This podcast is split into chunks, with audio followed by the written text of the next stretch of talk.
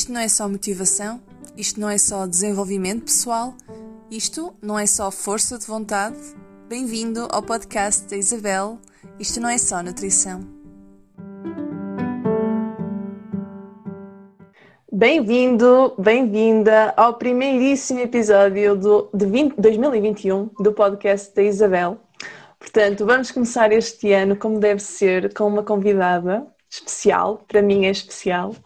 Um, o podcast da Isabel vai continuar em 2021 com dois episódios por mês, à partida, seguindo a logística que temos conseguido levar até agora.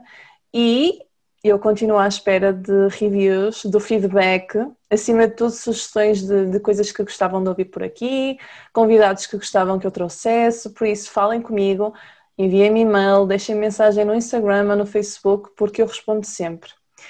Supostamente, para começar o ano, isto devia ter sido um episódio feito a solo, que era para vos dar aqui uma mensagenzinha de motivação, não é? Para começar o ano como deve ser, mas eu quis trazer uma convidada que é uma colega de profissão, uma colega de faculdade, que também é amiga, confidente, que é a nutricionista Tânia Magalhães, que não só um, atura muitos dos meus devaneios, como também faz anos no mesmo dia que eu. Para as perguntas que eu sei que vão surgir, a Tânia, ela está a trabalhar neste momento com doentes renais uh, na parte de nutrição clínica e hoje nós as duas vamos comentar um, os mitos mais estranhos, mais bizarros de nutrição que eu e ela já ouvimos ao longo do tempo e que inclusive já comentamos e já nos rimos muito com, com eles. Portanto, não são tão assim mitos de aqueles mitos comuns como o pão, a água com limão, etc, que toda a gente fala, não é? Vamos tentar ir buscar assim mitos mais bizarros para ver também se isto tem alguma piada. Olá, Tânia. Olá, Isabel.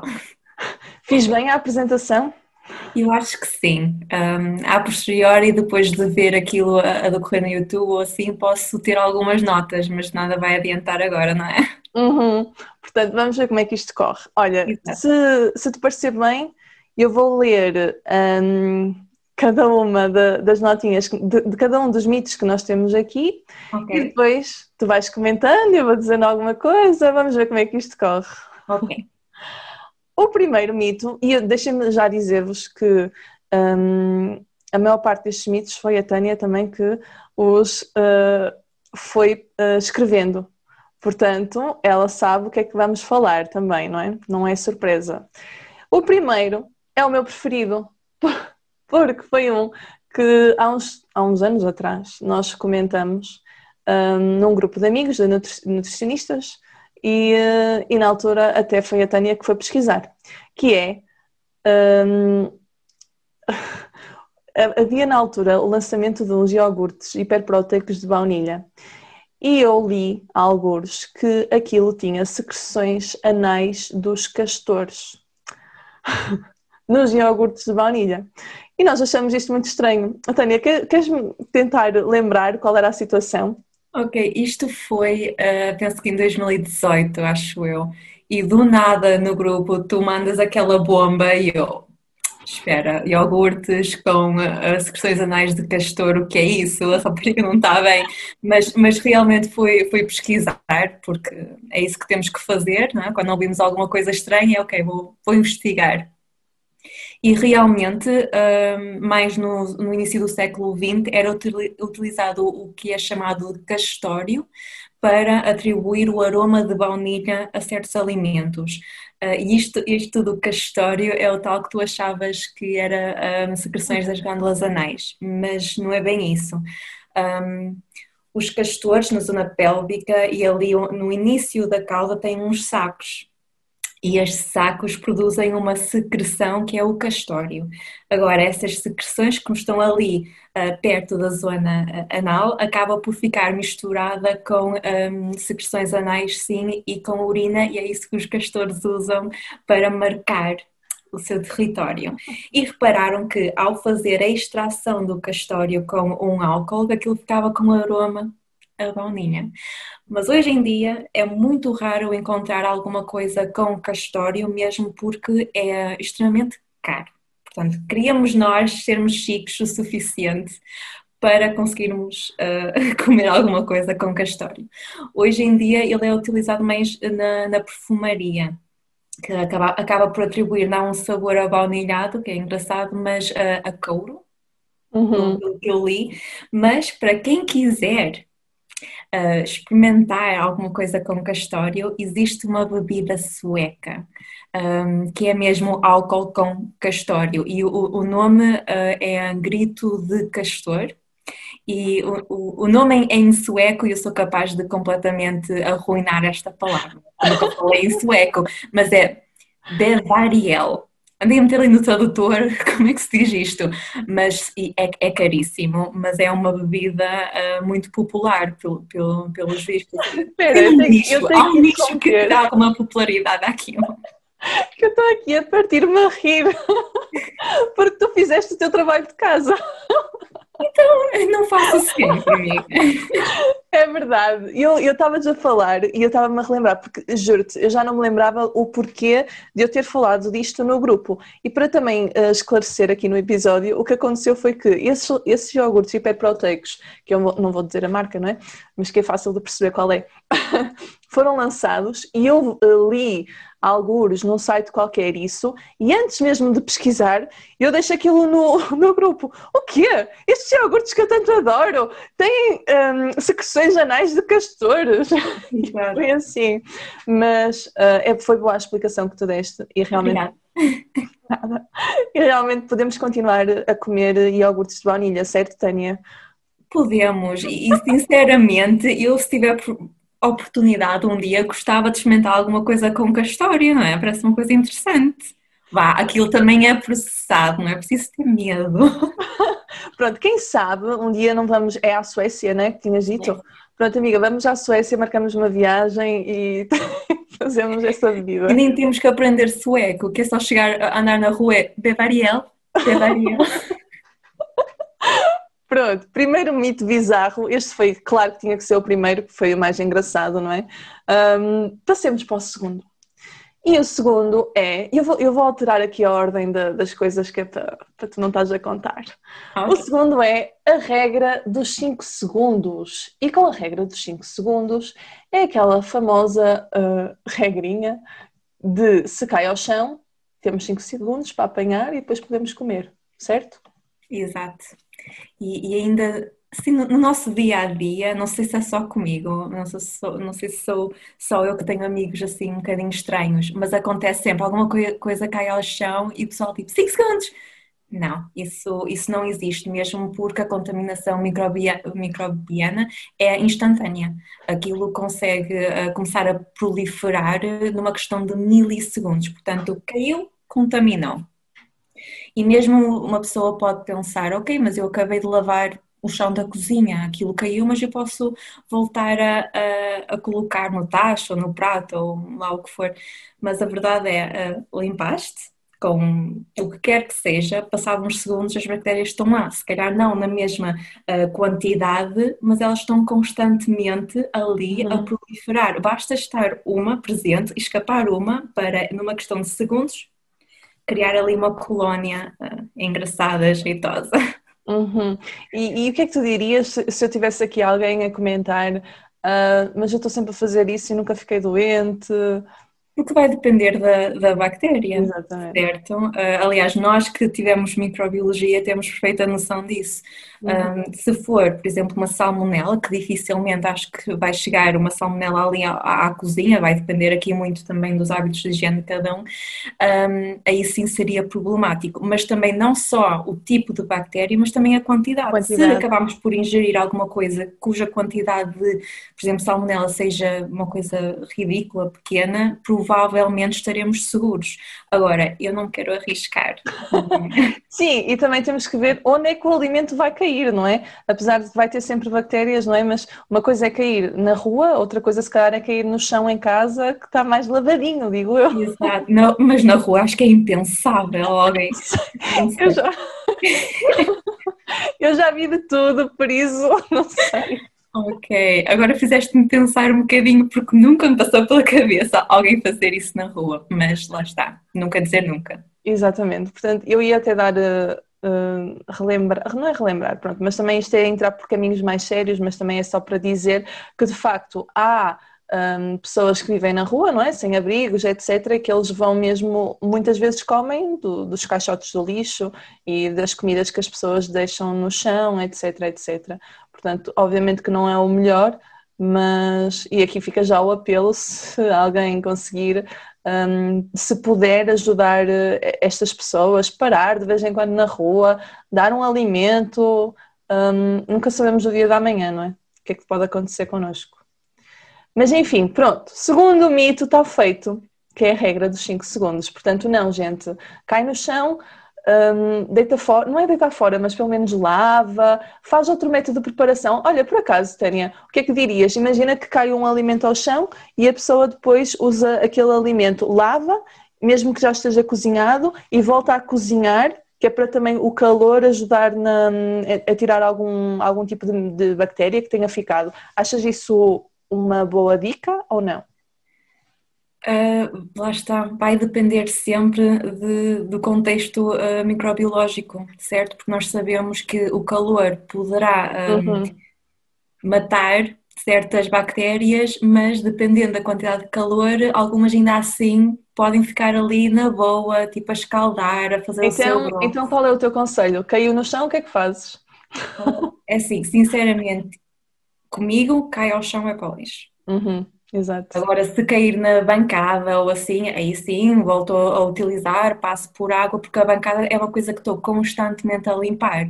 O chão da cozinha não é uma coisa que limpo 20 vezes por dia. Uhum, exatamente. Portanto, o conselho aqui é: não sejam desastrados com a comida, por favor. Mais isso. Pronto. Terceiro mito: o café interrompe o crescimento. Não sei se já, se já tinhas ouvido uma coisa assim. Por acaso não, por acaso nunca tinha ouvido isto. É, eu acho que isto é uma coisa mais uh, no contexto americano, uh, dos Estados Unidos, porque eu, eu cresci espera, tu ouvir a, Exato, estavas a dizer isso e eu estava a pensar, será que isto é alguma coisa que os pais dizem aos filhos para os adolescentes não, querem, não tomarem café? Mas é, é, foi assim que, que eu cresci. Eu cresci a ouvir, tipo, não, peraí, tu não podes tomar café porque depois não cresces. Um, e eu sempre acreditei naquilo, pronto. E, e, de criança, os meus pais bebiam vinho, cerveja, café, e eu, pelos adultos quererem uh, ou gostarem de beber aquilo, eu também queria beber. Então eles, eles utilizavam isto, mas os meus amigos uh, dos Estados Unidos, todos eles uh, cresceram a ouvir isto dos pais. Então, claro, eu fui um, procurar a, a, veracidade por trás deste, desta afirmação.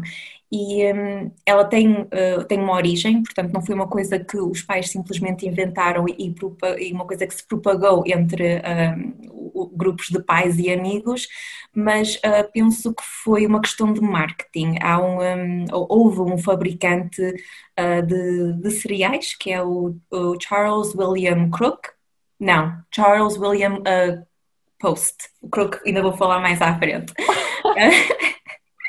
então ele criou uma, uma bebida, uma bebida não, uma, uns cereais torrados, uma mistura tipo mocambo, ou, uh, mas sem café, que é para misturar com o leite. Portanto, ele queria que o postum fosse utilizado como um, bebida de eleição do pequeno almoço e para isso ele tinha que derrubar o café. Então ele usou o seu poder monetário para lançar um, anúncios uh, a falar dos, dos males de beber uh, o café.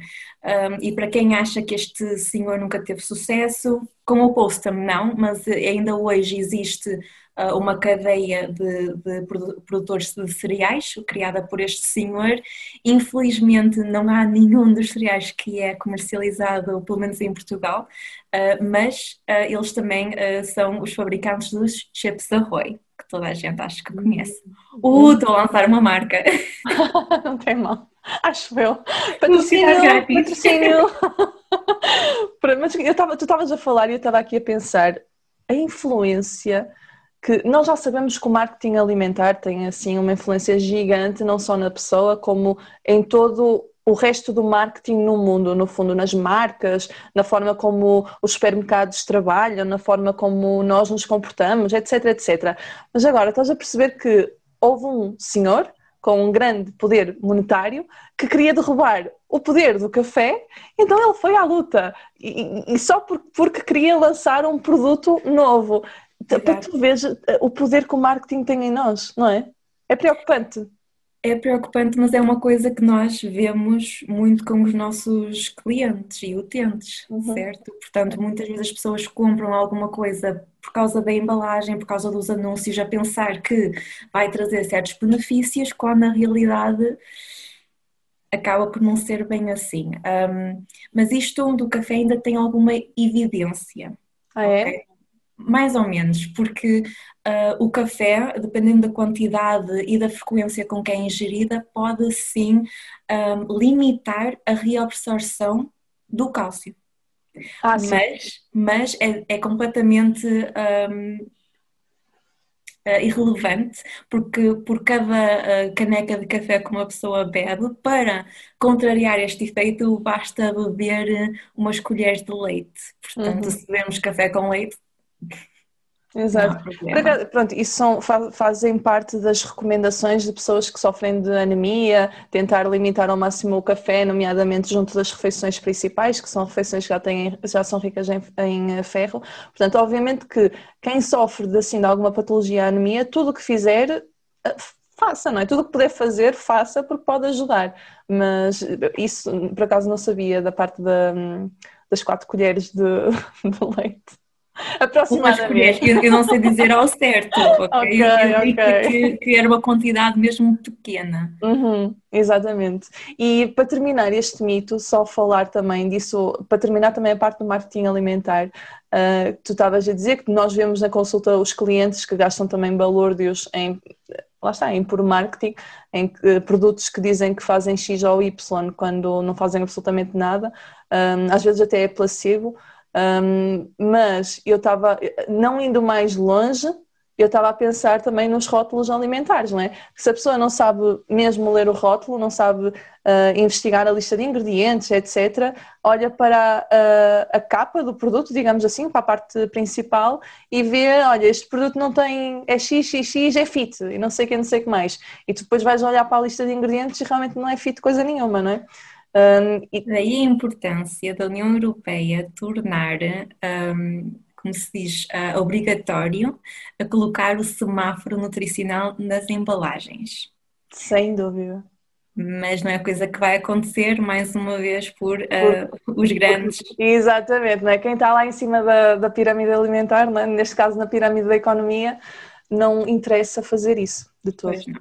Mas existem marcas com semáforo alimentar, portanto não há aqui desculpas eh, quando alguém compra, está, vou, tentar evitar dizer marcas, mas até se tem ali o semáforo uh, nutricional é aproveitar, é olhar e se calhar até pode ajudar na autoeducação e na percepção do que é ou não, ou do como interpretar um, um rótulo alimentar. Exatamente. Muito bem, Passemos para o próximo. Eu quero muito fazer este, eu ia passar este à frente, ia, ia meter no final, mas eu queria fazer agora, que é o chocolate é afrodisíaco. Há muita gente que quer saber esta.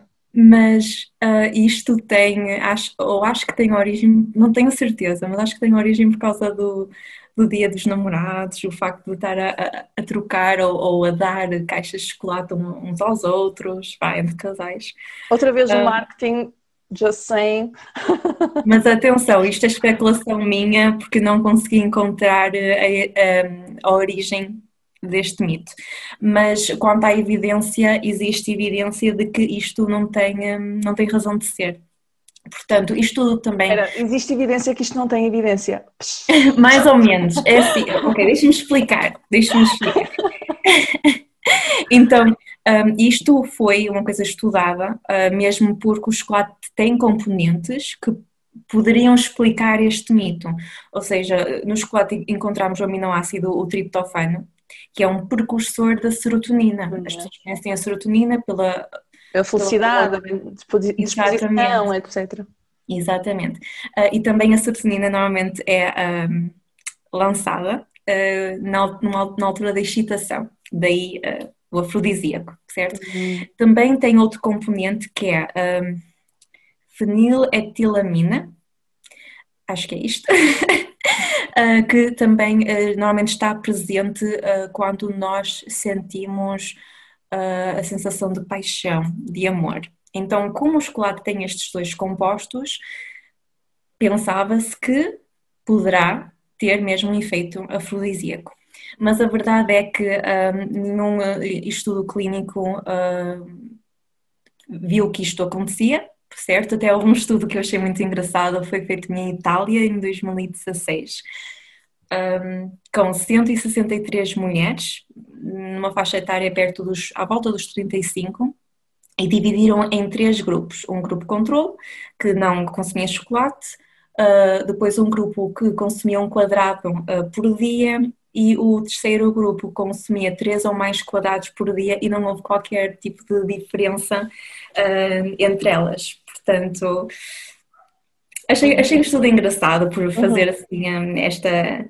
É, por ser um ensaio clínico de jeito, vá. Exato. Mas sim, não, infelizmente não o chocolate não vai fazer com que uh, o clima fique mais quente. Não há desculpa. Quer comer chocolate, come chocolate, mas não é por ser afrodisíaco também. Se calhar, se há aqui problemas na relação, talvez seja melhor encontrar aqui um terapeuta de casal, não é? Apimentar as coisas, mas não é o chocolate que vai resolver. Muito bem, Isabel, bem visto. Pronto, e tomando agora a onda do chocolate, ele não só um, dizem que é afrodisíaco, agora nós já sabemos que não é, isto provavelmente também foi uma, uma, uma manobra de marketing para comprarem mais chocolate. Um, tem outro mito, que é comer chocolate provoca acne. O que é que tu tens a dizer sobre isto? Isto, isto de certeza que ouviste, certo? Sim, ou, sim, sem mesmo dúvida. E, e tem coisas a dizer, sim, mas eu quero saber o que é que tu, o que é que tu okay. dizes sobre isto um, o, o, chocolate não provoca acne, ok? Aquilo que provoca o, o acne é um, a secreção excessiva de, de sebo pelas glândulas uh, sebáceas, um, uma, a inflamação uh, da parte, um, aquilo tem um nome, mas eu não sou dermatologista, mas uh, pronto, é, é da, da, pele, certo? E depois também a presença da bactéria um, que provoca uh, o acne, que é Propionibacterium. Não sei o nome. para os bem entendidos, para, e nós temos amigos que se calhar vão ver isto e vão estar-me a telefonar, Tânia, não é isso, mas acho que é Propiono, Propionibacterium. Um, é isto que vai fazer com que uh, as pessoas desenvolvam o acne. E também tem uma componente genética, certo? Uhum. Agora, não é por comer chocolate que vai desenvolver acne, mas uh, ao comermos chocolate ou qualquer outro alimento processado que tenha uh, bastante açúcar, vamos ter hiperglicemias, uh, uma resposta grande da insulina e isso sim pode exacerbar o acne.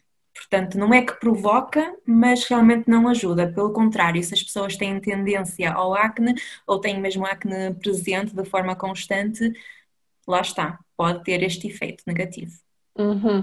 E isso vem também, um, faz-me lembrar, faz-me recordar uh, a mania que o ser humano tem de associar um alimento em isolado a uma determinada patologia ou condição. Um, e eu que trabalho muito também com a saúde intestinal, não é? Quantas vezes não, não aparece a dizer ah, mas este alimento, por exemplo, a banana causa-me obstipação, causa-me prisão de ventre, quando não é um alimento em específico que te vai causar isso, mas sim um conjunto de vários fatores, é sempre vários fatores, não só a alimentação, também a genética vem ao barulho, também vem o teu estilo de vida, o teu stress, não é? Portanto, é tudo um conjunto de, de muita coisa, não é só o chocolate. E aquilo que eu queria dizer há pouco, um, que eu queria falar sobre este mito, é que de facto eu acho que o que a ciência um, diz ultimamente é que realmente aquela dieta um, mais, como é que eu ia dizer, mais ocidental, é? que é muito rica em produtos de origem animal, muito açúcar, muitos alimentos processados, muita gordura, sim que está associada, obviamente, não é, à presença de acne em adultos. Um, mas agora o chocolate em si eu não encontrei nada. Existem algumas revisões, até acho que a mais uh, recente será 2017, pelo menos foi mais recente que, que eu cheguei a, ver, mas também há, há, muito tempo que não, não procuro nada sobre isto. Uhum. Um, que realmente, lá está, uh, falava na introdução uh, que um estilo alimentar que englobasse e chocolate pudesse uh, ter um papel na, na, na, etiologia do acne, mas sinceramente eu lembro perfeitamente que naquela revisão em mais lado nenhum falava do chocolate, só mesmo ali na introdução. Uhum. Ok. Pronto, acho que estamos esclarecidos que afinal o chocolate não é assim tão uh, especial como as pessoas dão a entender. Um, e, e eu aproveito já o chocolate, que é para ir pela onda do nosso próximo mito, que é o açúcar provoca hiperatividade nas crianças. Essa também sempre ouviste. Uhum, sem dúvida. Ainda para mais, antes de tu dizeres, uh, porque eu quero saber sempre a tua opinião primeiro, eu vou só referir que eu ouvia muito isto quando eu trabalhei no início da, da minha atividade profissional, na parte clínica, eu trabalhei muito com uh, condições especiais, na parte de paralisia cerebral e depois, na altura do, do meu estágio à ordem, eu fiz também com crianças que tinham patologias, um, síndromes raras. E eu tive na Associação de Autismo tive também com sobredotação e uh, no meio destas crianças havia sempre ali crianças mais hiperativas e que estavam mesmo diagnosticadas com essa da hiperatividade e os pais chegavam à consulta a dizer ai, meu filho é só açúcar que ele come, é só açúcar, por isso é que ele é hiperativo, não sei o que, não sei o que mais. Mas enfim, esta é uma coisa que eu realmente ouço uh, frequentemente. O que é que tu tens a dizer sobre isto? Ok, aqui sim entra o William Crook. Okay. Lembras da minha gava um bocadinho? Sim, tá. sim. Um, isto não, não tem evidência científica a ligar o consumo de açúcar à hiperatividade. Zero, nada. Procurem, se houver, uh, elucidem, ok? Mas que eu saiba, não existe mesmo nada. Eu também não encontrei este... nada. Graças a Deus, né? não sou louca. Mas este mito teve origem em. Um, nos anos 70, porque um grande uh, médico reconhecido na área da pediatria, o tal William Crook, uh, escreveu uma carta para a Associação uh, ou Academia Pediátrica Americana, em que ele um, dizia que cada vez estava mais convencido de que uh, o consumo de açúcar é aquilo que provoca hiperatividade, porque é isso que ele, uh, é essa a conclusão que ele chegou na sua prática clínica. Agora, aquela carta foi, uh, não foi um estudo, certo? Aquilo é evidência anedótica, foi observação uhum. por parte daquele médico. Quando realmente uh, se desenvolveram estudos clínicos para testar essa hipótese, nunca tiveram resultados que indicassem que sim, que isso é, isso é realmente uma hipótese válida.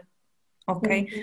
Portanto, é mais aquela coisa de as crianças comem açúcar, ficam contentes, ficam com hiperglicemia, se calhar têm assim um jolt de, de energia, mas passa. E a hiperatividade não é isso. Não é as uhum. crianças estarem cheias de energia. Não. Sim, porque é, foi uma coisa que quando eu estava a dar consultas lá nesta associação me preocupou muito, era hum, tantos pais a dizerem que o meu filho é hiperativo, não é?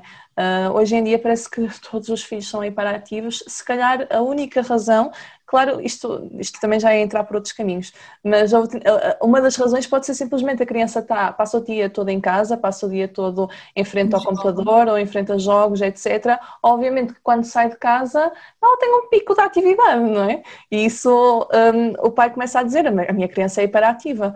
Mas não é bem assim. Um, e, e, eu encontrei uns. serem crianças, basicamente. Exatamente. E, e outra coisa que pode acontecer é que quando há no fundo, mais açúcar disponível para a criança é quando há, por exemplo, festas de aniversário, não é?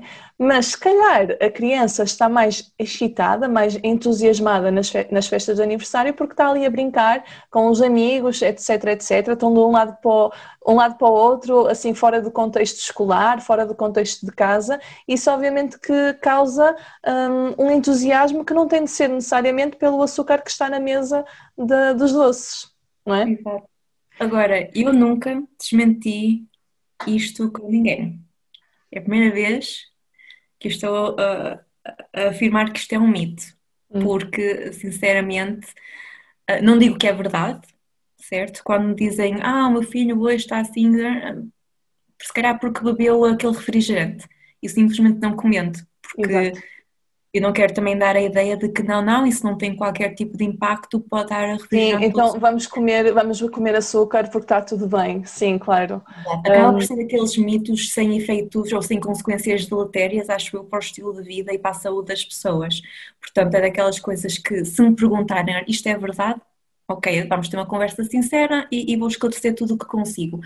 Agora, no meu dia a dia, não, não saio fora do meu caminho de propósito para dizer a toda a gente: esperem aí, deem açúcar às crianças, não há problema nenhum. Claro. Não é há para mito que... mas já para outras, outras questões.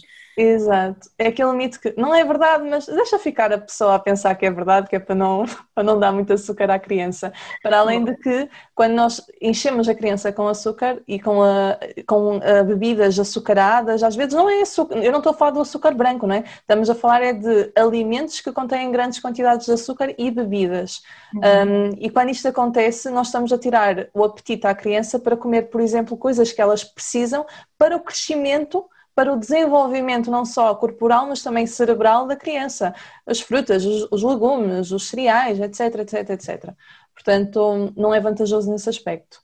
Eu encontrei um, um estudo, um, estava a ver se encontrava aqui o nome, mas por acaso não, não anotei. Mas no fundo o que, o que lá dizia é que o, o açúcar uh, mostrava a parte oposta que, por exemplo, toda a gente acha que realmente o açúcar causa hiperatividade, mas não é. Mas aquele estudo sugeria que até podia ter um efeito calmante, porque um, no fundo produz o, o, aumento da serotonina. E a serotonina, como nós estávamos a falar há bocadinho, contribui para o bem-estar, não é? E então esse estudo falava disso. Portanto, se calhar até pode ter assim um efeito calmante, mas vamos fingir que eu não disse nada. mas também pelas um, pelas baixas glicémicas. Portanto, normalmente os produtos que têm bastante açúcar até são de absorção rápida, então temos picos de, de açúcar no sangue, mas depois temos baixas rápidas e é aí que, que as pessoas ficam mais letárgicas. Uhum. Uhum. Mas sim, não traz qualquer vantagem, fiquemos por aqui. Próximo mito. o próximo mito um, de escolher pode ser este: ter de esperar uma hora depois de comer antes de nadar. Ok, a minha mãe dizia três horas. é, mas, mas sim, tenho amigos que dizem duas, uma. Um, o meu namorado não toma banho depois de comer, por exemplo. Exato, isso também é muito comum, é não vais, comeste não vais tomar banho. Olha, eu faço isso sempre e ainda não morri, por isso.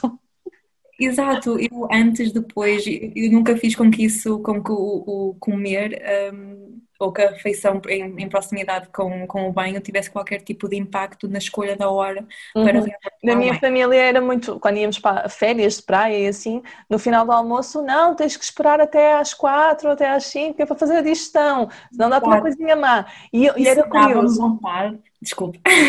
Espera, era curioso porque eu ia de férias com a minha família e, hum, por exemplo, eu, acaba, eu, eu e o meu irmão nunca tínhamos nada, mas se íamos com algum primo ou algum amigo ou assim, ele até podia ter alguma coisa de ficar desconfortável, mas era mais aquele efeito, estás a ver, aquele efeito de. Um, hum, placebo. Exatamente, placebo, que ele já ia contar que ia ter alguma coisa, então de repente é. ele ficava mal disposto. Eu, eu nunca, eu às vezes. Ah, quando, era, quando os nossos pais, ah, eu normalmente ia, ia sempre com uma amiga à praia, ah, em pequena, e quando os nossos pais nos chamavam para comermos, ficávamos as duas tipo, oh não, vamos ficar ali presas à beira de luz sem poder a água, tipo que chatice, dava vontade de não comer. Mas ok, vamos, vamos falar então disto. Não sei se queres começar tu, se tens alguma coisa a dizer.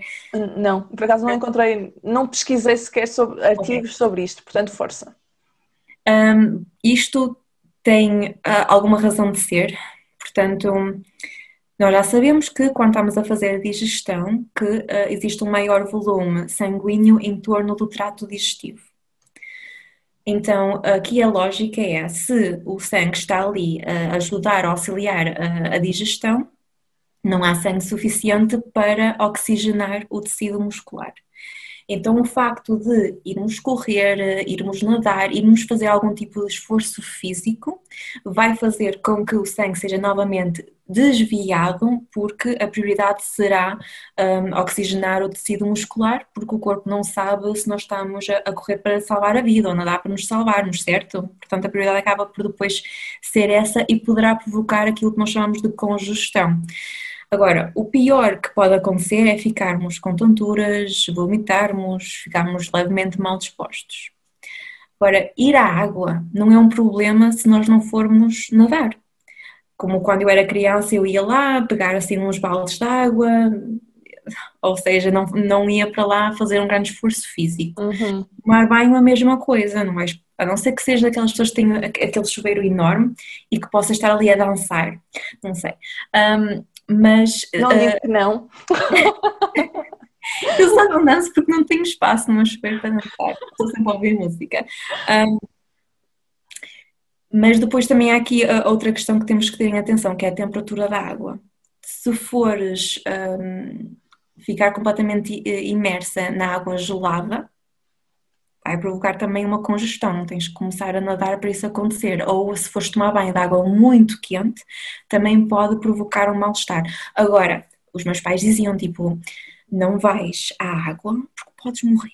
Dá-te uma congestão e tu morres. A congestão não mata. O máximo que mal Os teus pais são muito preocupados contigo, pronto. Não, mas eu tinha realmente medo do género. Oh meu Deus, não quero morrer. Enfim. Pronto, portanto, resumindo, não há qualquer problema, a não ser que sejas o Michael Phelps se vais realmente fazer uma competição, ou se a água estiver demasiado quente ou demasiado fria, mas não vais morrer. certo? Portanto, próximo mito. Um, Ok, eu vou dizer este porque acho que ele vai ser mais rápido e depois o outro nós vamos falar um bocadinho mais, acho eu, por isso fica para o final, que é sumos detox desintoxicam o organismo. Sumos detox, isto é assim uma coisa que um, já há muita gente a falar sobre isto, portanto eu acho que a maior parte das pessoas que vai ouvir sabe que realmente não, não faz qualquer diferença a nível de desintoxicar o, o, o organismo ou não, mas a nível de evidência, o que é que tu tens aí? Ok, uh, em termos de uh, estudos, existe, existem estudos que demonstram a capacidade de uh, alguns alimentos contribuir para a desintoxicação. Agora, teríamos que consumir, por exemplo, um quilo de coentros para um, aquilo sequer ter algum efeito realmente significativo.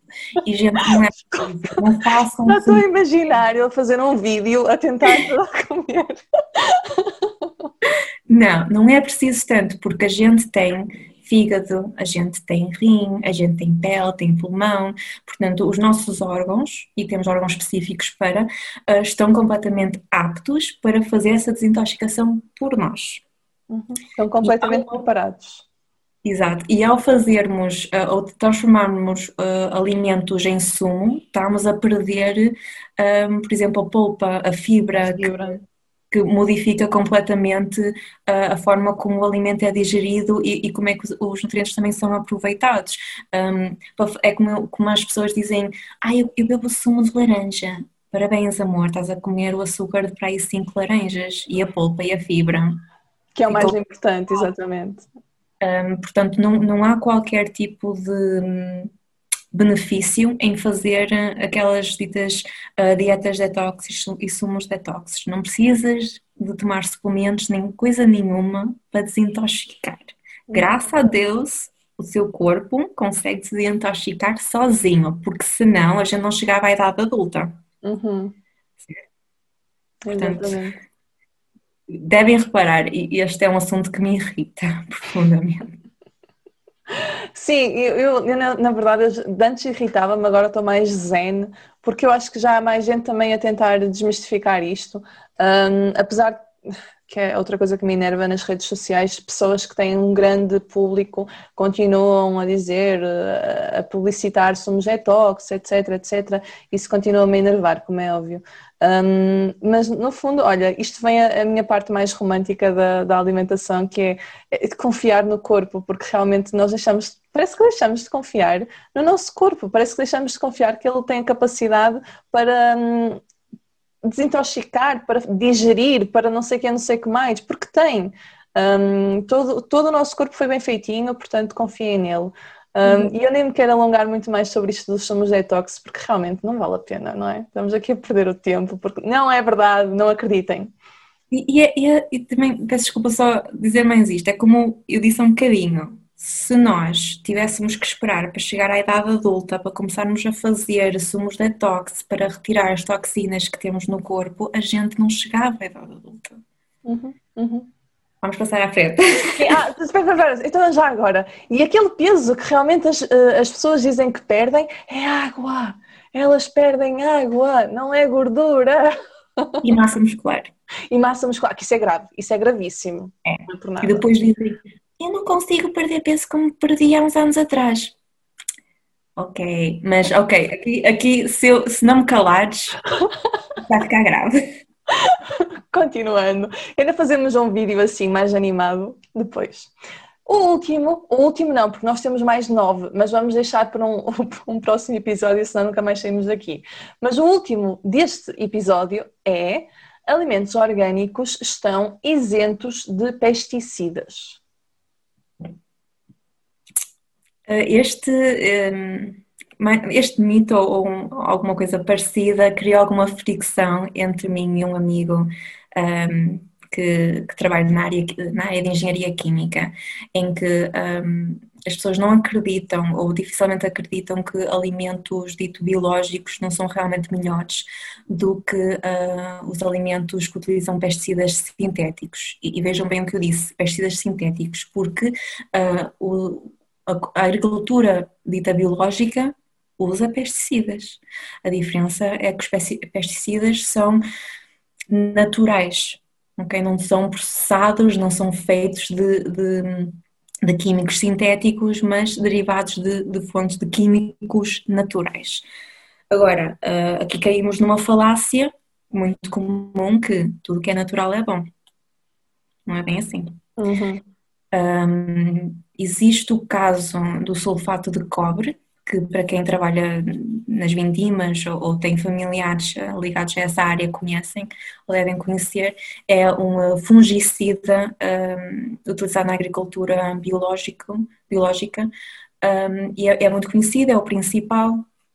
Uh, e um, a União Europeia em 2018 uh, tentou retirar uh, o sulfato de cobre da lista de pesticidas, pesticidas orgânicos permitidos porque está a contaminar o solo de tal maneira que entra naquele ciclo uh, biológico que nós damos na, no liceu que é, eh, entra no solo, passam para o, as minhocas, que depois são comidas pelos pássaros, então, portanto, há aqui uma, toda uma contaminação por um material uh, pesado que é o cobre. É realmente uh, reconhecido como um perigo ambiental e para a saúde humana, humana, para a saúde em geral. Uhum. Ele só não foi retirado a sua permissão de utilização não foi retirada porque uh, houve uma grande pressão por parte deste setor de, de, de, produtores de vinho, especialmente por parte dos produtores de vinho da Itália, porque o argumento deles é que não existe outro uh, fungicida orgânico, biológico, uh, que eles possam utilizar sem irem à falência ou então teriam que uh, abdicar da agricultura biológica e passar a utilizar os pesticidas um, sintéticos. Uhum.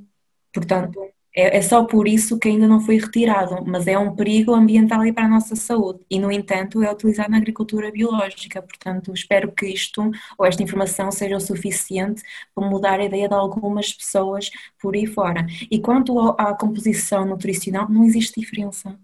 Não é por ser biológico que tem mais proteína, que tem mais vitaminas, não há diferença nenhuma. Vocês estão a gastar mais dinheiro por um produto basicamente uh, igual.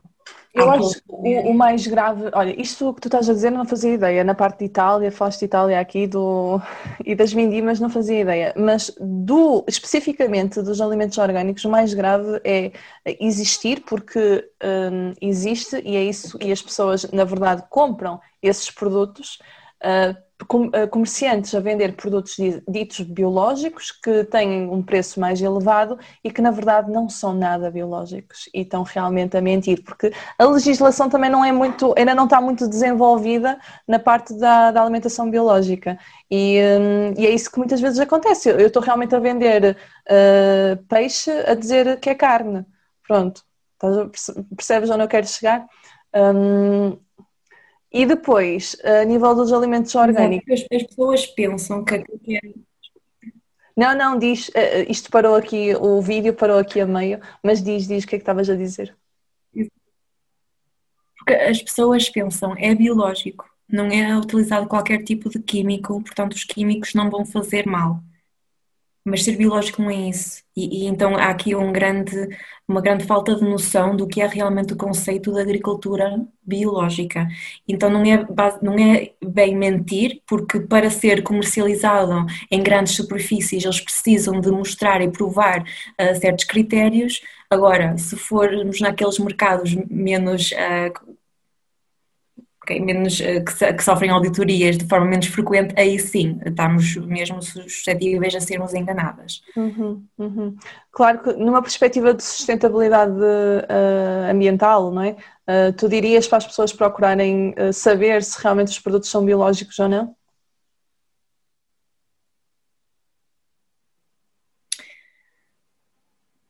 Vai acabar por depender um, dos pesticidas biológicos utilizados. Porque é como eu digo, se tiverem a utilizar sulfato de cobre, não é de todo. Um, Mais indicado. Não. Porque lá uhum. está, tem um impacto, um impacto ambiental terrível. Hum. Isto, pronto, isto, este tema dava para fazer um episódio só com este tema, não é? Portanto, talvez se alguém tiver mais interesse, eu possa fazer isso eventualmente. Uh, para já, vamos ficar uh, por aqui. Um, a não ser que tenhas alguma coisa mais a acrescentar. Não, se eu começar a falar da política é mais um. É mais um buraco sem saída. Uhum, pronto. Sendo assim, isto está muito interessante, mas vamos fazer a parte 2 que vai sair em fevereiro, se tudo correr bem. Um, temos mais nove mitos bizarros pela frente. Uh, eu não quero fazer deste episódio um filme de duas horas, por isso é que vamos parar por aqui. Uh, Tânia, obrigada por ter estado comigo e vai estar novamente, não é? Eu vou deixar todos uh, os links referentes à, às redes sociais da Tânia na, bi na, biografia, bem como as minhas, não é? E uh, para terminar, já sabes, se chegaste até aqui, muito, muito obrigada.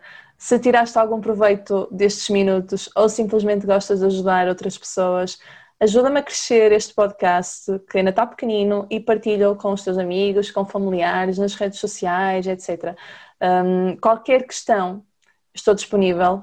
Tá, estou à distância de uma mensagem e, inclusive, posso usar essa questão para um próximo podcast. Um, e por fim, segue-nos às duas nas redes sociais para ficar a par das nossas dicas de nutrição. Um, e é isso, vou terminar por aqui. Portanto, até ao próximo episódio.